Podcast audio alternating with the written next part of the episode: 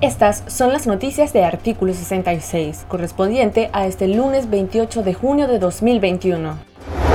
La presidenta del Partido Ciudadanos por la Libertad, Kitty Monterrey, informó que la situación económica que atraviesa esa organización política es precaria, ante la falta de financiamiento para su sostenibilidad, ya que únicamente sobreviven con el apoyo de sus miembros. Esto puede traer como consecuencia el cierre de sus instalaciones. El propósito nuestro es aguantar, pero no sabemos hasta dónde aguantemos económicamente, dijo Monterrey, quien también expresó que pareciera que el régimen de Daniel Ortega está tratando de asfixiar financieramente a la oposición política. A pesar de que el partido se encuentra atravesando un bloqueo económico por parte de bancos y la empresa privada, la presidenta de Seporele, Kitty Monterrey, asegura que la organización continúa firme con el objetivo de participar en las elecciones de noviembre 2021, en medio de la represión y aún teniendo a dos de sus precandidatos encarcelados por el régimen.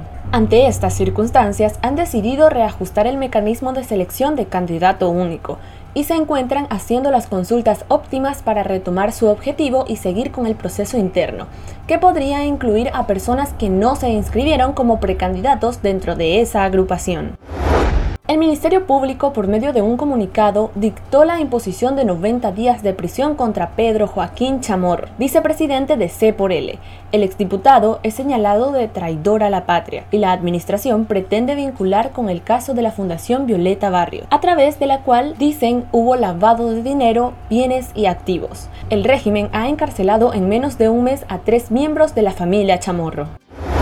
La Comisión Interamericana de Derechos Humanos otorgó medidas cautelares a favor de la aspirante presidencial Cristiana Chamorro y los exintegrantes de la Fundación Violeta Barrios de Chamorro, Walter Antonio Gómez, Marco Antonio Fletes y Lourdes Arróliga. Con ello, demandan respeto a los derechos de las personas beneficiarias, de conformidad con los estándares establecidos por el derecho internacional de los derechos humanos.